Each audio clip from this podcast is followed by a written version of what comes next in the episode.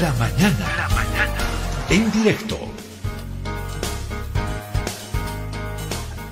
El capitán Edman Lara está ya con nosotros. Este policía que sorprendió creo que al país. Y yo, la verdad, eh, eh, admiro varias de las actitudes de Edman Lara, frontales, a pesar de que al frente tiene todo un aparato, ¿no? Enorme, un poder también como es la policía, sus comandantes, coroneles, generales y todo lo demás. Y a pesar de esto, este policía le ha cantado varias veces sus frescas y bien claritas a los malos policías. Y le costó obviamente procesos, amenazas, no sé si ahora eh, comenzó a surgir una, una versión de que lo, lo, dieron de baja, lo van a sacar de la policía, no sé si es cierto. Capitán Lara, ¿cómo está? Es siempre un gusto saludarlo, buen día, bienvenido.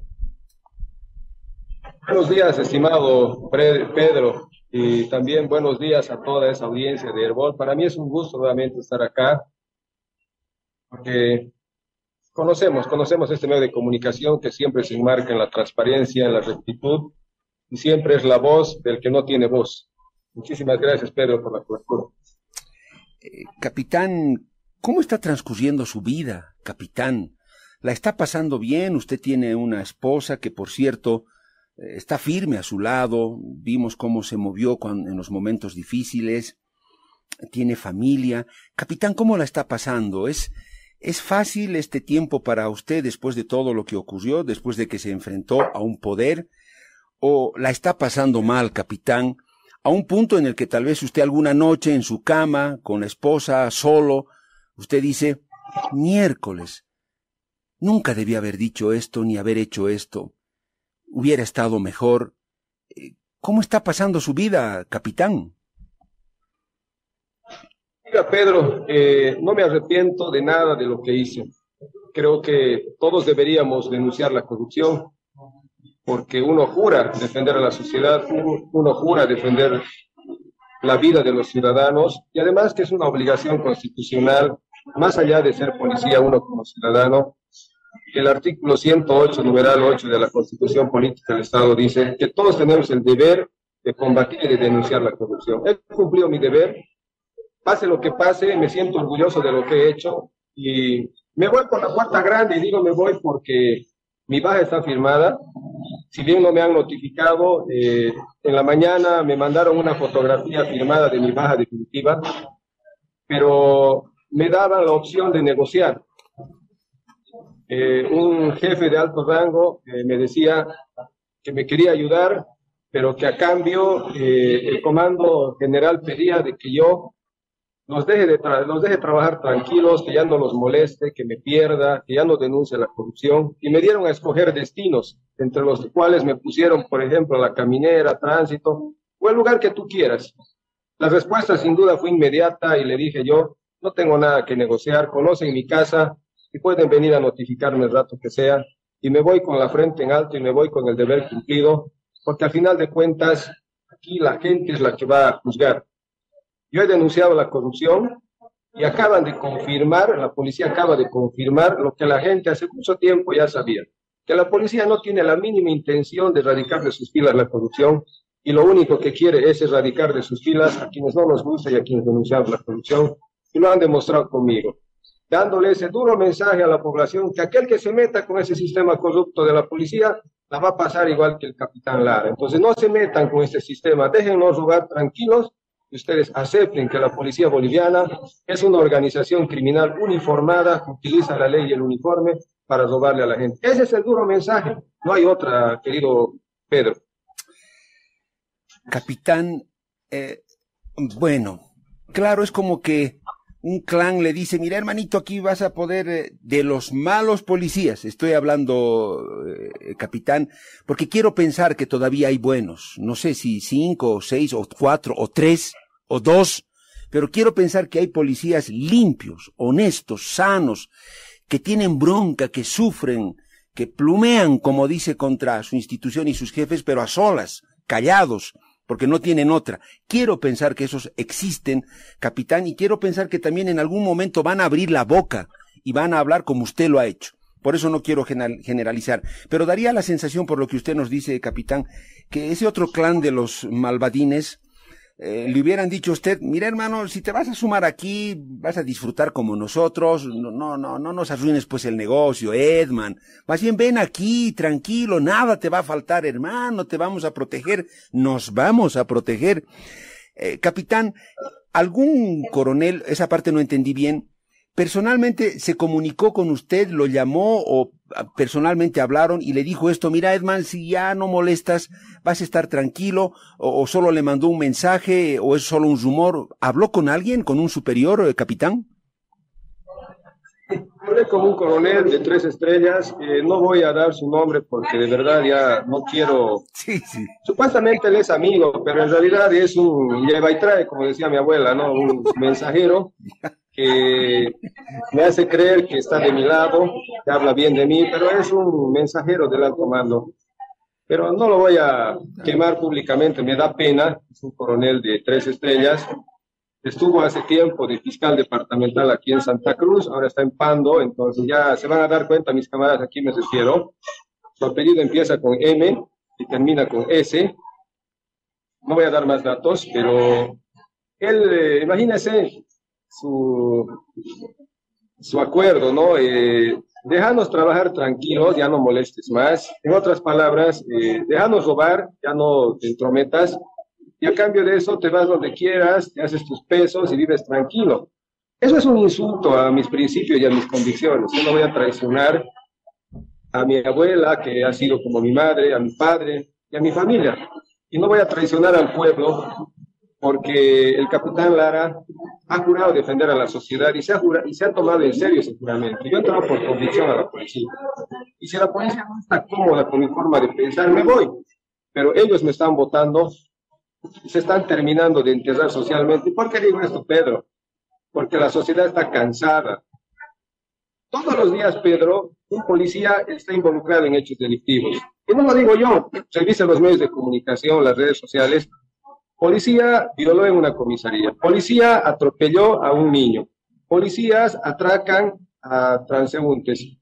Policías y ex reos eh, entran a robar una casa. Policías realizan volteos de droga. El último hecho acá en Santa Cruz, por ejemplo, donde ha perdido la vida un, teniente, ¿no? Supuestamente ha habido de agente encubierto. No hay nada de eso, todo ha sido ilegal. Y acá, Pedro, yo me animo a decir de que la policía hoy en día representa una de las causas de inseguridad de este país. Y no sé si es bueno comparar, pero si usted se pone a pensar en El Salvador, eh, las pandillas hace mucho tiempo significaban muerte, dolor, llanto e inseguridad en El Salvador. Hoy en día la policía boliviana acá representa eso, porque donde hay un crimen metido está un policía. No lo digo yo, Pedro, lo dice el pueblo y lo vemos todos los días. No es que yo tenga un resentimiento a la policía, sino que es la verdad. Lo que estoy diciendo, la gente no me va a dejar mentir. Y hasta me animaría a decirte a ti, preguntarte, aunque yo no, no soy el que te está entrevistando, pero estoy seguro que tú también piensas que la policía hoy en día se ha desviado de su norte y ya no representa una sensación de seguridad para la sociedad, sino una sensación de miedo y terror al ciudadano, porque hemos aprendido a cuidarnos más de los policías hemos aprendido a tenerle más miedo al policía. Capitán, eh, ¿qué le puedo decir, capitán eh, Lara? Eh, no deja de sorprenderme la actitud suya, el temple que tiene, tal vez porque es policía precisamente, y uno dice, wow, ¿cómo un policía puede ser tan rudo y frontal y seguramente es eso meritorio para usted, eh, capitán. Pero le pregunto lo siguiente. ¿Hay otros Edman Lara al interior de la policía? Lo, que yo acabo de decir, ¿no? Quiero creer que hay algunos que están con la boca callada porque no les queda otra. Pero, ¿usted cree que hay otros Edman Lara, pero que están calladitos, sufren, y no sé si un día hablarán? ¿O no hay, capitán? Sin duda, Pedro, hay. Hay muchos, pero que tienen miedo a un cambio de destino, tienen miedo a las represalias o, que le pase lo que me pasó a mí. Y precisamente eso es lo que quieren hacer, ¿no? Mandarle ese duro mensaje a los policías y decirle, el próximo que haga lo mismo que el capitán Lara, va a ser dado de baja y votado de la institución, así como el capitán Lara. Así que piénsenla dos veces. Aquí el superior tiene la razón, aunque sea ilegal, pero tienes que cumplir la orden. Ese es el mensaje que quieren, que quieren darnos. Pero hay policías valientes y no, eh, no es solución para la policía el darme de baja. La corrupción cada día es peor. Y la policía se ha terminado de enterrar socialmente porque ha, confirmado con mi baja que no están dispuestos a cambiar, que no tienen la, misma, la mínima intención de erradicar de sus filas la corrupción, como le decía hace antes. La policía, Pedro, yo me animo a decir que un 90% está podrida de corrupción, pero solamente hay un 10% que se puede salvar. Y esos, esos 10, esos 10 se van a convertir en millones más adelante, porque detrás de cada policía, de, esos, de ese 10%, hay todo un país, hay un pueblo que en algún momento, en algún momento va a decir basta, basta, hagamos un referéndum y decidamos si la policía va o no va. Acuérdese, es cuestión de tiempo, Pedro, es cuestión de tiempo. Yo no me voy a cansar de luchar. Yo me voy de la institución, pero yo me quedo en el pueblo peleando y luchando. Y aunque me cueste la vida, aunque me cueste la cárcel, yo voy a luchar por mi país porque yo he jurado defender a la sociedad y soy policía de vocación y de convicción. Y creo que lo estoy demostrando con mis actos, Pedro, y el pueblo al final va a ser el que va a juzgar. El pueblo, el pueblo es el que va a evaluar. Yo conozco camaradas míos llenos de condecoraciones en el pecho, pero son los más corruptos, los más ladrones, los más sinvergüenzas, Pedro. Y lo digo así, no sé si es mi defecto o mi virtud, pero me gusta decir las cosas de frente. El capitán nos dice, mi baja está ya lista, me han pasado ya el documento, está firmada, eh, ratificada, confirmada. Eh, capitán Lara, quiero retomar esa parte. Nosotros tenemos acá esta copia de este documento que ratifica lo que ya eh, se había determinado en la resolución de primera instancia, en su caso del 16 de agosto de 2022. Capitán, usted diría por todo esto y este documento que además le han facilitado, que su baja ya es un hecho. O sea, solo falta que lo notifiquen, pero este documento que le han hecho llegar, usted considera que es, fidedigno, es verídico el documento y no hay más vuelta que dar, eh, capitán. Sí, el documento es fidedigno, eh, es cuestión nomás que me notifiquen, yo estoy a la espera, conoce mi casa. Y le pasé a producción, le pasé una fotografía, si quieren pueden mostrarla, ahí está la baja y precisamente esta baja es por el caso del coronel Ortuño, ¿no? Eh, ustedes recordarán que el año 2018, 2020, eh, se llevaban a cabo las elecciones generales. Ese día dos familiares del coronel Ortuño incumplieron la ley, eh, fueron detenidos por, por la policía y como yo estaba de servicio, me tocó el caso, y el coronel Ortuño se presentó, me quiso obligar a que los libere, yo me rehusé, los pasé donde correspondía, y esa es la consecuencia, ¿no? De negarme a cumplir una orden mal dada de un jefe, ahí está la consecuencia. Entonces, ¿qué le están diciendo a la población? No importa que sea feminicida, no importa que sea violador, no importa que sea asesino o el peor criminal, si es el amigo o el familiar de un coronel, el policía subalterno tiene que liberarlo, tiene que ayudarlo. De lo contrario, va, a correr la misma suerte que el capitán Lara, ¿no? Ese es el mensaje. Por eso me están dando de baja, la gente tiene que saber que es por el caso del coronel Ortuño. Al final el coronel Ortuño, yo lo sorprendí en actos de corrupción, no le pasó nada, sigue trabajando feliz y contento. Eh, en la vía penal me han imputado a mí, las cosas se han volcado. Y en la audiencia del día, del anterior día jueves, la anterior semana, Ortuño ya me había adelantado algo a mí y me dijo, vamos a ver, vamos a ver qué es lo que te va a pasar. Baja ya te va a llegar de la paz. Y bueno, ahí está. Ahí está. Eh, es lamentable, de verdad. Es lamentable lo que pasa en la institución policial. No tienen un poquito de vergüenza de lo que hacen. No tienen un poquito de interés en ser eficientes, en ser correctos, en ser probos y en respetar su misión constitucional que está enmarcada en la Constitución Política del Estado, Pedro. La gente cada día se convence más que la policía boliviana ya no es una institución que protege al pueblo, sino que es una institución que se sirve del pueblo. Eh, capitán, ¿sabe qué? Yo tengo una curiosidad. Capitán, ¿quién lo ha educado a usted? ¿Quién en sus primeros pasos, cuando comenzaba a llegar ya el uso de conciencia, después de que fue un bebé, un niño, ¿qué le hablaron? ¿Quién le habló? ¿Quién le comenzó a hablar de honestidad, de, de, de, no ser ladrón? ¿Su mamá? ¿Su abuelita? ¿Su papá? ¿De qué le hablaba usted, capitán? Su mamá sobre todo. O sea, ¿cómo salió de su casa ya luego al kinder? Cuando fue al kinder, o no sé, a otro lugar, luego ya el colegio, eh, la, promo, la, uh, luego la... Me intriga mucho saber que, quién introdujo, por supuesto, cosas buenas en el alma y en la cabeza de Edman Lara. Lo escucho atentamente. Eh, gracias, Pedro. Eh, mira, Pedro, yo nací y crecí y me eduqué en el municipio de Villa Rivero. Es una población que está en el Valle Alto, pertenece a la provincia de Punata. Prácticamente es un, un pueblo muy humilde, ¿no?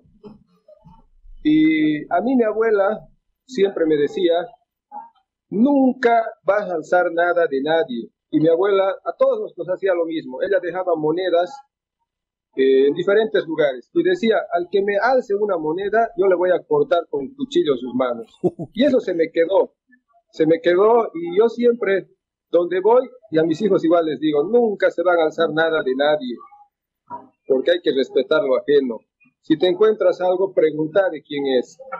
Mi abuela era una persona tan humilde, pero era tan sabia a la vez, que me, me dio buenos valores. Y a mi abuela no le gustaba que hablemos malas palabras. Yo me acuerdo que ella, cuando mataba a los conejos, los quiz, cuando les abría la boca, decía, al que me hable malas palabras, le voy a cortar como el quiz su boca. Todas esas cosas que me quedaron a mí. qué, qué, qué bien, eh, capitán. Sí, a la gente que sea maleducada con vos, hijo, le tienes que enseñar. Si no te saludan, salúdales diez veces. Enséñales educación. Si no te invitan cuando están comiendo, cuando tú estés comiendo, invítales a todos, aunque sea de un pedacito. Pero invítales, enséñales a compartir. Esas cosas, me acuerdo siempre de mi abuela Ida Sofía Lara, Ida Sofía Villazuel Jaldín, y me lo llevo siempre en la mente y en el corazón. Y de mi padre también, mi padre, un profesor que ya partió al más allá. Y él me decía a mí, hijo, en la vida hay que disfrutarla como si fuera el último día, porque cuando uno se va no se carga nada, me. No hay, no hay espacio en el cajón para llevarse las casas, la fortuna, la riqueza. Y yo parto de ese principio. La felicidad no tiene precio, Pedro. Yo a la policía he entrado por convicción. Yo a la policía no he entrado a hacer plata. He entrado a servir al pueblo, no he entrado a servirme. Hay policías que tienen cuatro, veinte, vehículos de alta gama, plata, pero ¿sabes qué? Viven como las ratas, escondiéndose en las alcantarillas. No tienen la dicha de salir a la calle y de mirarle a la gente de frente, porque no falta aquel al que lo ha extorsionado y le dice, mira hijo, ahí va ese policía que el otro día me sacó la plata que teníamos nosotros para sobrevivir la semana. Esa dignidad que uno tiene, esa satisfacción personal, no se compra con plata, pero. Y la gente tiene que aprender a entender que en la vida lo más importante es hacer el bien. Todos venimos a este mundo a cumplir una misión. Si no sirves para vivir, si no vives para servir, no sirves para vivir, dice el dicho. Hay que aportar con algo a la sociedad, porque cuando tú aportas a la sociedad, tú estás aportando al país. Yo le digo a la gente, no se preocupen qué es lo que le van a dejar ustedes a sus hijos. Preocúpense qué hijos le van a dejar a este país. Ustedes tienen que hacer que sus hijos sean mejor, mejor que ustedes. Ustedes tienen que ser el espejo, el reflejo de sus hijos. Si ustedes siembran bien, van a cosechar bien. Y eso hay que pregonar, Pedro. Este país se está hundiendo cada día más porque la corrupción no solamente ha calado hondo en la policía, sino también en otras instituciones. Hoy en día no se valora al profesional, hoy en día no se valora a la gente sana. Mira, Pedro, que alguna vez vas a escuchar a un funcionario público que le dice a otro funcionario público, ¿y qué has hecho, por ejemplo, en la alcaldía? Vamos a poner un caso, ¿qué has hecho? ¿Cuántito te has hecho en ese cargo? Y si el otro le dice, no, he trabajado y vivido de mi sueldo, eres un burro, ¿cómo no vas a aprovechar? Tenías la única oportunidad en tu vida. ¿Se imaginan, Pedro, que ahora está tan desvalorizada la sociedad que lo malo se ve como algo normal y lo bueno se ve como algo raro? Creo que es tiempo de cambiar, Pedro, y vamos a cambiar con nuestros actos. Esto es cuestión de actitud, Pedro.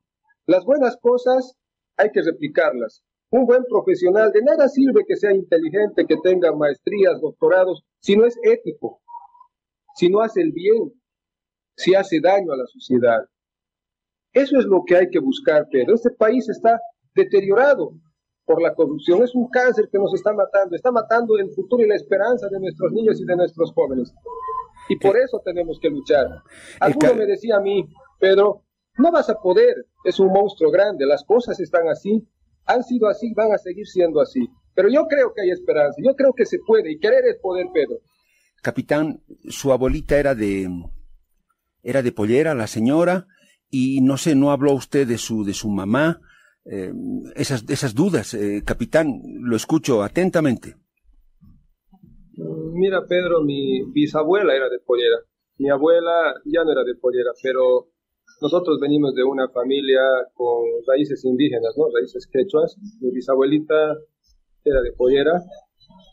Y no hablo mucho de mi mamá porque a muy corta edad la dejé de ver. Se separaron mis papás y mi madre tomó otros rumbos. Y yo me crié con mi abuela. Mi abuela fue mi madre. Y mi abuelo fue mi padre y mi padre también, el hijo de mi abuelo. Por eso es que no hablo mucho de mi mamá. La respeto, no la juzgo porque no soy quien para juzgar. Solo Dios es el único que puede juzgar a las personas. Pero para mí mi abuela es un emblema, al igual que mi padre. Y siempre donde voy, trato de demostrar la buena educación que me ha dado y cada minuto que pasa en mi vida siempre recuerdo las palabras que me decía mi abuela y mi papá.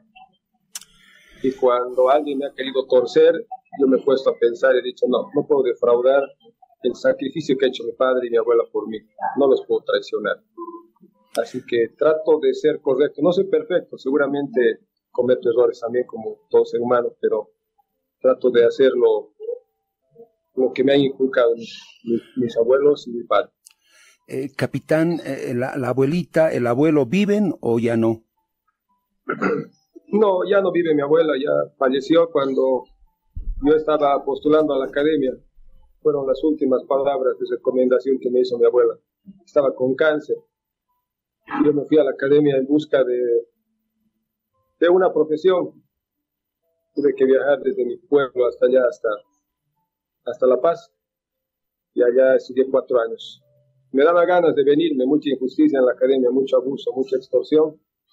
Pero miraba al cielo y le decía, mamá, Ida, dame fuerzas para seguir adelante. Vamos a cambiar esto y cuando yo salga te prometo que vamos a cambiar. Vamos a hacer que esto sea diferente a lo que es ahora.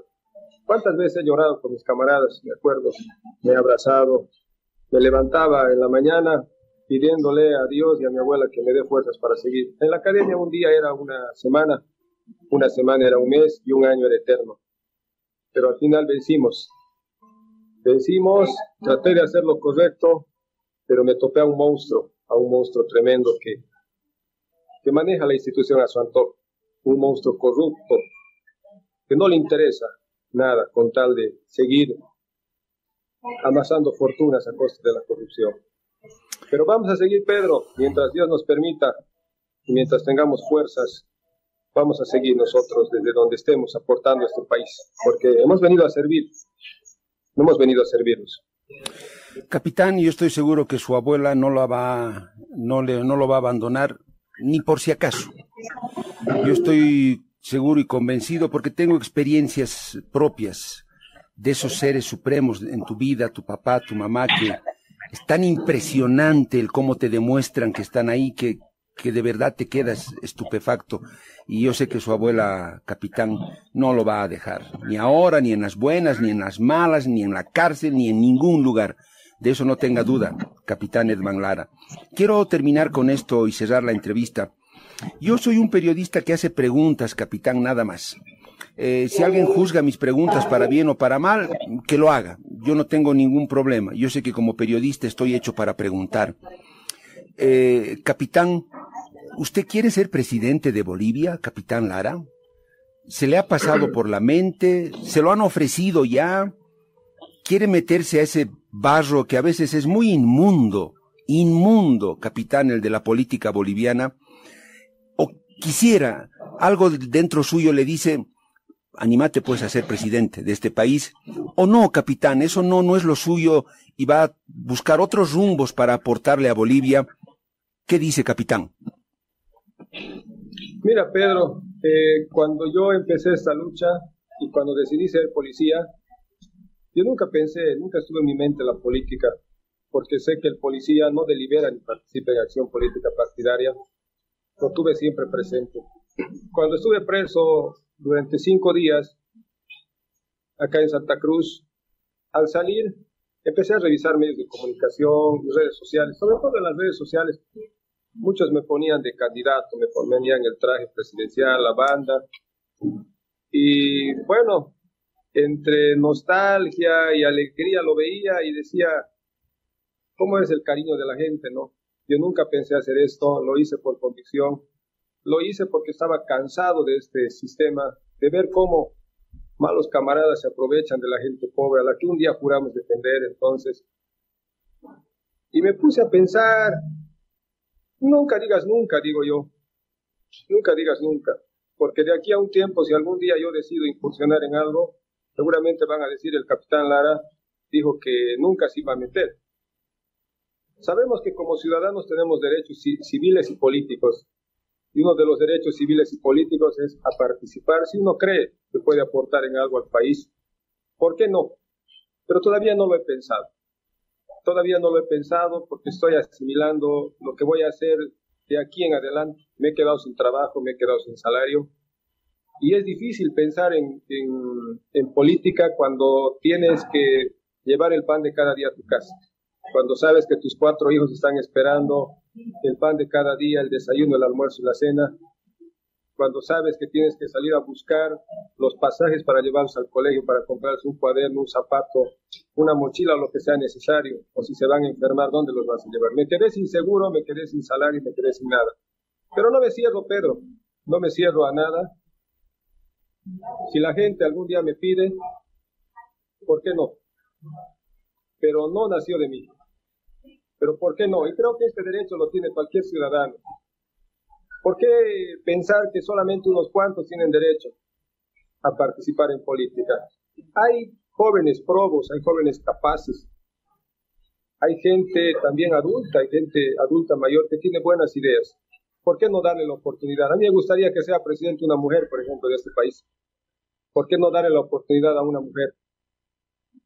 Pero bueno, que el tiempo diga, que Dios ilumine el camino, Pedro, que Dios eh, nos dé sabiduría para tomar buenas decisiones. No nos cerramos a nada. De en adelante, volcamos la página y vamos a empezar una nueva vida. Pero por ahora no, no tengo nada pensado en política, pero no me cierro, Pedro. No me cierro. Capitán, yo respeto a los seres humanos no tanto a los políticos o a los grados o a los títulos, ¿no? Periodista, ingeniero, doctor, licenciado, comandante, general, no. Yo prefiero respetar al ser humano y sus principios y lo que me demuestra con su conducta. Nada más. Capitán, y ojalá que usted nunca, nunca deje de dar motivos para respetarlo. Como yo sé, lo respeta mucho, eh, mucha gente en el país. Capitán, solo por curiosidad, ¿de qué está viviendo ahora, capitán Lara? ¿De qué está comiendo? ¿Cómo le está dando comida a su familia, capitán? Mira, Pedro, eh, gracias a la gratitud de una señora, paseña, por cierto, de una condición humilde, ella nos, nos prestó un pequeño capital y estamos vendiendo ropa con mi esposa. Yo le agradezco a la señora Celia ella me, me, ayuda siempre. Y estamos nosotros sobreviviendo, pero no hay mal que dure 100 años. Así que cuando uno tiene iniciativa, cuando uno tiene esperanza y cuando uno sabe trabajar, Pedro sale adelante. Hay dificultades en la vida, pero también hay que saberlas vencer. Vamos a salir adelante. Sabemos trabajar. La mejor herencia que nos ha podido dar eh, nuestros, nuestros padres es enseñarnos a trabajar, enseñarnos buenos valores, buenos principios y vamos a salir adelante, Pedro. Capitán le, capitán, le agradezco mucho por este su tiempo, por su paciencia su testimonio, mi respeto. Capitán, no va a ser la última vez que hablemos, de eso, eso se lo puedo asegurar. Estaremos atentos a su situación y cuando sea necesario lo tendremos acá en estos micrófonos. Capitán, cuídese mucho mantenga su interés, sus principios, en lo que usted cree como ser humano, porque eso es lo que más vale. Eh, manténgase firme en eso y ha sido un gusto, eh, capitán, que sea hasta nuestra próxima entrevista. El gusto a mí ha sido mío, Pedro. Saludos a toda tu audiencia. Dios te bendiga y sigue siempre con esos principios, Pedro. Eres un gran periodista. Sobre todo eres una persona transparente y tienes una virtud que dice las cosas de frente. Eso me gusta, Pedro. Saludos y bendiciones. Vaya bien. Lo propio, capitán. Cuídese mucho y que esté bien.